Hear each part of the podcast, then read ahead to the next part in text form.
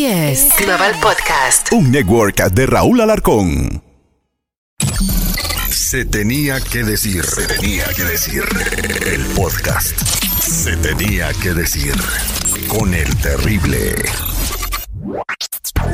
Estamos en tu podcast, se tenía que decir con el Terry y el día de hoy vamos a hablar de salud y por eso nos visita el doctor Carlos Jaramillo. El doctor Carlos Jaramillo se graduó de medicina de la Universidad de La Sabana y se certificó como médico funcional en los Estados Unidos. Tiene estudios de posgrado en bioquímica y fisiología eh, clínica de la Universidad de Harvard. Inició su camino en la nutrición de la mano de Stanley Durdrick, quien fue su maestro e inspiración en el programa de nutrición clínica e hiperalimentación, de los que nos va a hablar hoy. Dentro del programa de cirugía en la Universidad de Yale. El muchacho, eh, pues eh, muy educado, por eso no es locutor, no es comunicador, ni anda haciendo podcast, porque pues sí tiene el modus vivendis.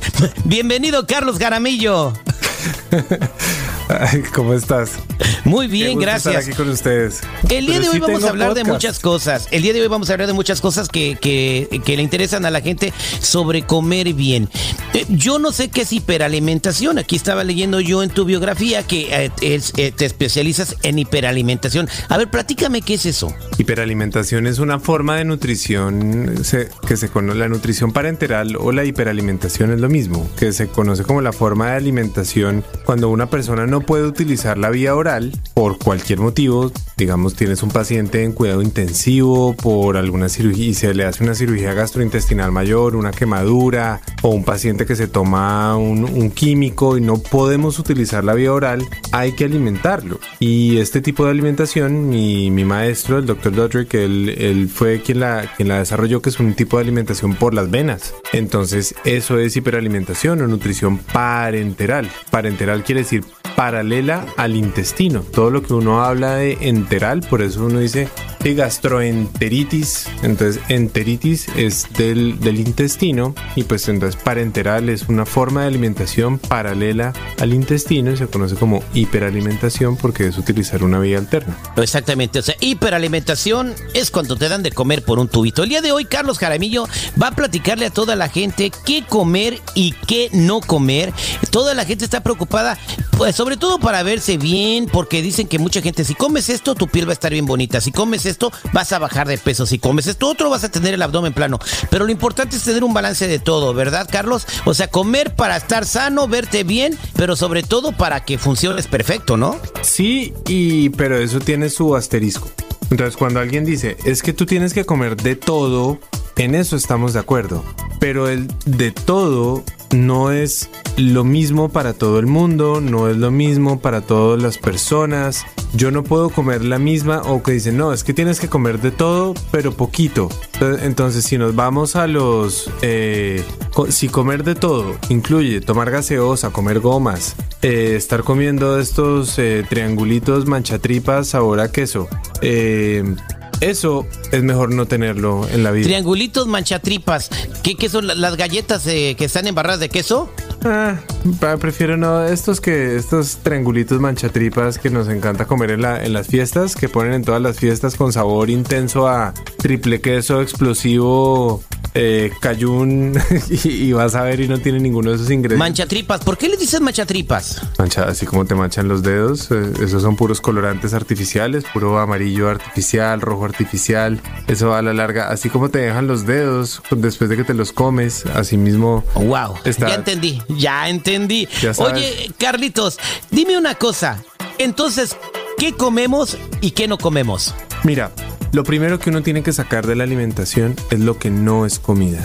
¿Y qué no es comida? Las cosas que nunca estuvieron vivas, las cosas que además de no estar, si estuvieron vivas, fueron alimentadas con, con químicos o que tuvieron que sufrir muchos procesos químicos para su obtención. Te pongo ejemplo. ¿Qué nunca estuvo vivo una gaseosa nunca estuvo viva, ¿sí? O sea, lo único que tiene es agua, de resto es colorante artificial, sabor artificial, endulzante artificial, todo es artificial. Las gomas, eso nunca estuvo vivo. las eh, golosinas, eso nunca estuvo vivo. Pero yo puedo tener algo que estuvo vivo, por ejemplo, no sé, comerme un pedazo de carne de res, pero resulta que ese, ese ganado estuvo alimentado con semillas eh, transgénicas. Esas son las cosas que hay que evitar. Pero lo primero que uno tiene que evitar es todo lo que no es comida, todo lo que es ultraprocesado, químico industrial, eso es lo primero que no hay que tener en la vida. ¿Por qué? Porque mi cuerpo no está hecho para eso. Mi cuerpo no reconoce y no tiene los mecanismos para reconocer eso como alimento y el alimento tenemos que recordar que el alimento es información, es información viva que se relaciona con mi biología. Entonces lo primero, todo lo que no es comida, todo lo que parece chocolate pero no es chocolate, sabe a chocolate, tiene textura de chocolate, pero no es chocolate y que engaña nuestros sentidos, eso hay que tenerlo por fuera de la vida. Después, ¿qué sí voy a incluir? Hay algunas cosas dentro de lo que, entre comillas, es alimento que yo le recomiendo a la gente que lo tenga fuera por lo menos de su casa. Eso quiere, no quiere decir que no lo pueda consumir nunca, pero por lo menos fuera de su casa. ¿Qué cosas le recomiendo que tenga fuera de su casa? Todo lo que son azúcares y endulzantes artificiales. Todo lo que son los aceites vegetales, aceite de canola, soya, girasol, porque estos aceites no están hechos para el cuerpo y para obtenerlos tienen que sufrir por múltiples procesos químicos y les dejan además muchos químicos que son muy nocivos para el cuerpo.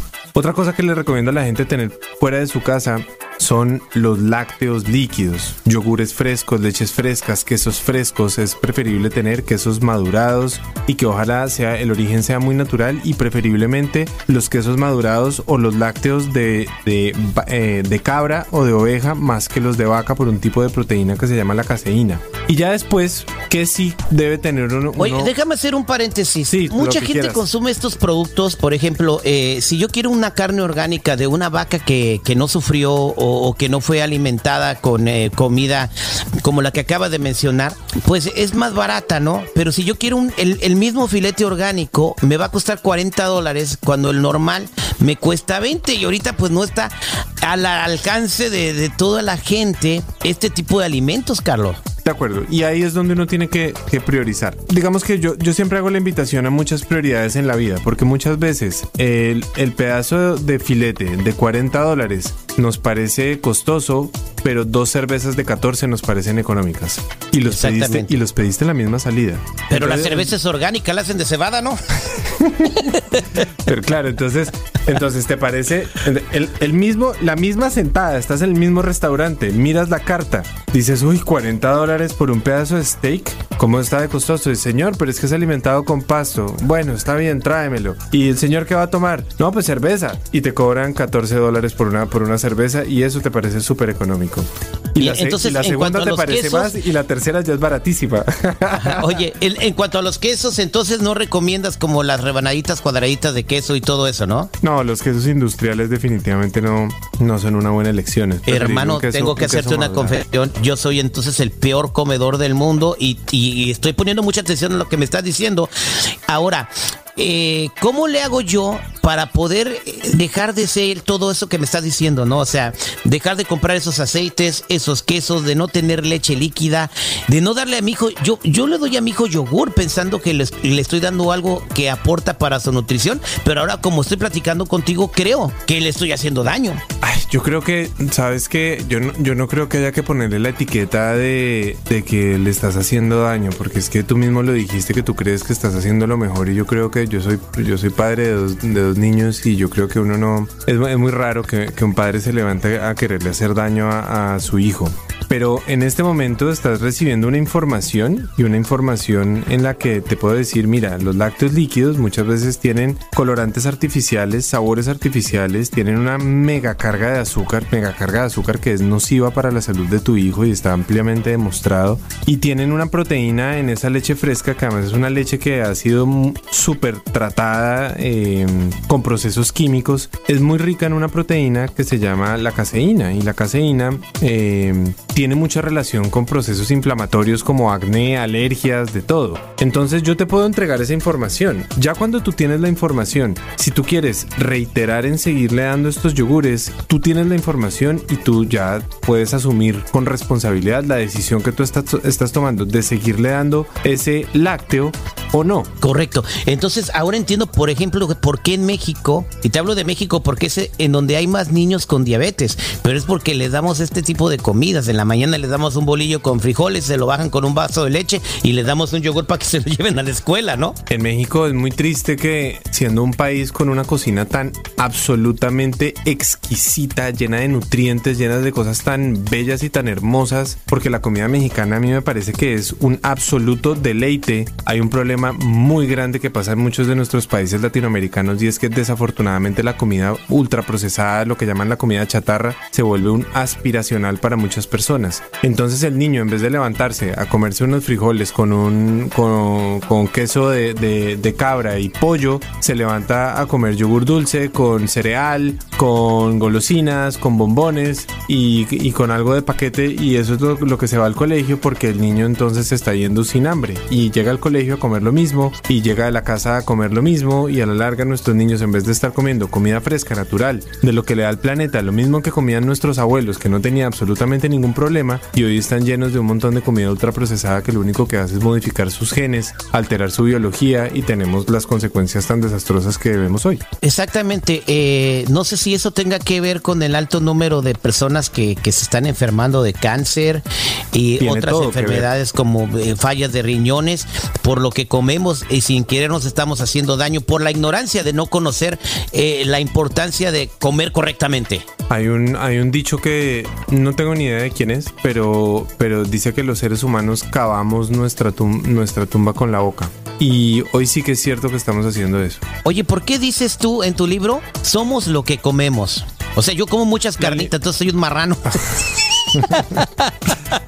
La alimentación no, no es el arte de masticar, tragar y estar lleno. Incluso hay un, hay un indicador de, sostenibilidad en el mundo que son unos indicadores que tienen que cumplir los países que se llaman los ODS, que son los indicadores de las Naciones Unidas, y hay un indicador que dice hambre cero. Y yo he tenido eh, conversaciones en foros en las Naciones Unidas donde les he dicho yo no estoy de acuerdo con que el indicador sea hambre cero, porque es que yo puedo comer eh, cereal del tigre con gomas y con golosinas y estar lleno y tener hambre cero. El indicador debería, debería ser nutrición al 100. ¿Por qué? Porque la nutrición es no es estar lleno. Nutrición es coger y alimentarme para darle nutrientes que son información. Información viva que se relaciona con mi biología y esos nutrientes al relacionarse con mi biología cumplen un propósito para unas funciones en mi cuerpo. Eso es nutrirse. Eso es nutrirse. Oye, ahí vamos a hablar a otra, eh, vamos a hablar de otra cosa también muy importante, es cómo preparamos nuestros alimentos. Yo puedo coger el bistec que tú me dijiste de la vaca orgánica, el que cuesta 40 dólares, agarrarlo en la tienda, entonces lo preparo en mi casa, ¿verdad? Pero ese bistec que es tan saludable y que es de una vaca que, que comió toda la vida pasto orgánico, pues le voy a echar un montón de sal y luego le voy a echar vino encima. Ah, pero quiero también que, que, que esté cremosito, le echo crema también y quesito. Entonces ahí ya lo, ya lo arruiné, ¿no? No. ¿No? No, lo podrías haber arruinado con otras cosas, pero con lo que dijiste puede haber sus lados buenos, porque la, digamos, la crema, si es hecha, si es crema pesada de hecha, hecha sin muchos procesos está bien. Si le pones un poco de vino está bien. Si le pones un poco de sal a la sal, la sal ya han aparecido cada vez más estudios que no es, obviamente no es el mega exceso, pero tampoco es la mega restricción en la que llevamos pensando en los últimos 25 años desde que, desde que apareció esa, esa gran restricción. Y lo otro que dijiste fue además de la crema, ¿no? Entonces, si eso que dijiste lo balanceas bien, lo usas bien, puede ser una, una buena opción. Ahora, si consumes, si le, pusiste una crema artificial, nada que hacer. Si le pusiste un vino lleno de azúcar, nada que hacer. Si le pusiste un, exceso de sal, nada que hacer. Pero digamos que podrías haber hecho mal con ese filete que le pusiste, cocinarlo en aceite de canola, mala idea. Ponerle eh, salsa soya industrial que es llena de gluten, mala idea. Ponerle salsa barbecue que, que es llena de colorantes, sabores artificiales y azúcar, mala idea. Ahí sí, ese steak por el que estás pagando un poco más, lo dañaste.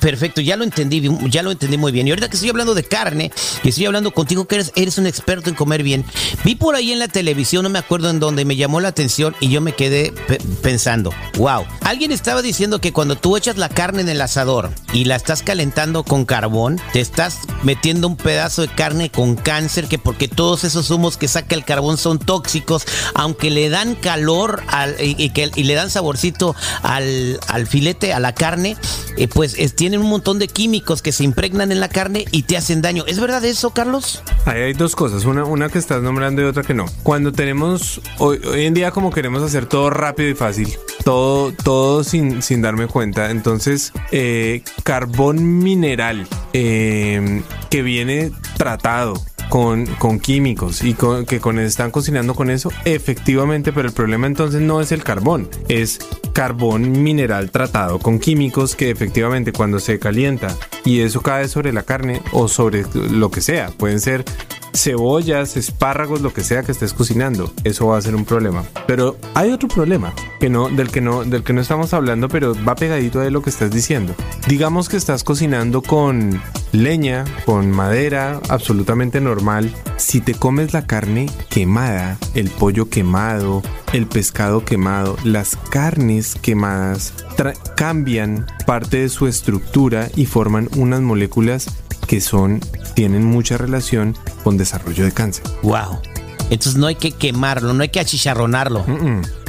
La carne, la carne quemada, la carne quemada, ese pedazo es mejor quitarlo. Es bien interesante lo que nos estás platicando. Creo que vamos a tener que hacer una serie de podcasts porque tienes mucha información.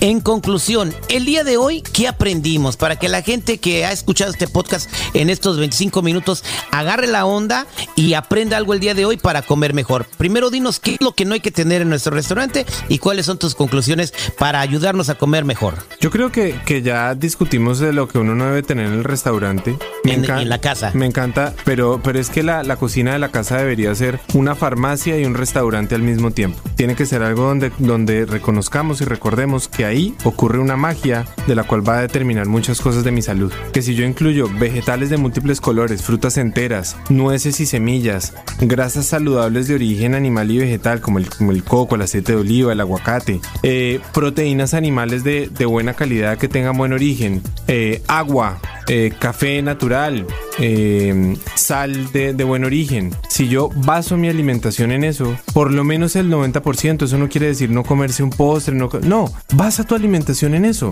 y combínalo con, con condimentos para que no se te, con condimentos sanos o con especias sanas para que no se te vuelva aburrido. Ahí puedes encontrar la forma de variarlo de muchísimas formas y que siempre sea algo poderoso y después el siguiente paso es aprender a balancear eso. Pero por lo menos ten en cuenta qué es lo que más debes tener en tu casa y si tienes eso, casi que el pilar sobre el cual depende la nutrición para ti, para tu familia, para tus hijos, va a estar muy bien cuidado. Me quedo con lo que acabas de decir, que si tienes todas esas cosas que acabas de mencionar en tu casa es como si la comida fuera una farmacia. Absolutamente. Y te cura, la comida cura. Doctor Carlos Jaramillo, muchas gracias. Usted tiene un libro donde la audiencia va a poder encontrar toda esta información y más para vivir mejor. El comer bien no solamente te ayuda a bajar de peso, a verte bien, incluso te puede quitar, me han dicho, Carlos, 10 o 15 años de encima si empiezas a tener esa disciplina. Absolutamente. Sí, tengo dos libros, uno que es que es mi último libro que se llama Cómo, el arte de comer bien para estar bien. Por eso tiene como esa, donde resolvemos justamente todo eso, que como, que como, cuándo como, por qué como, para qué como, cuándo como, cuánto como, todo, todas esas respuestas están ahí. Y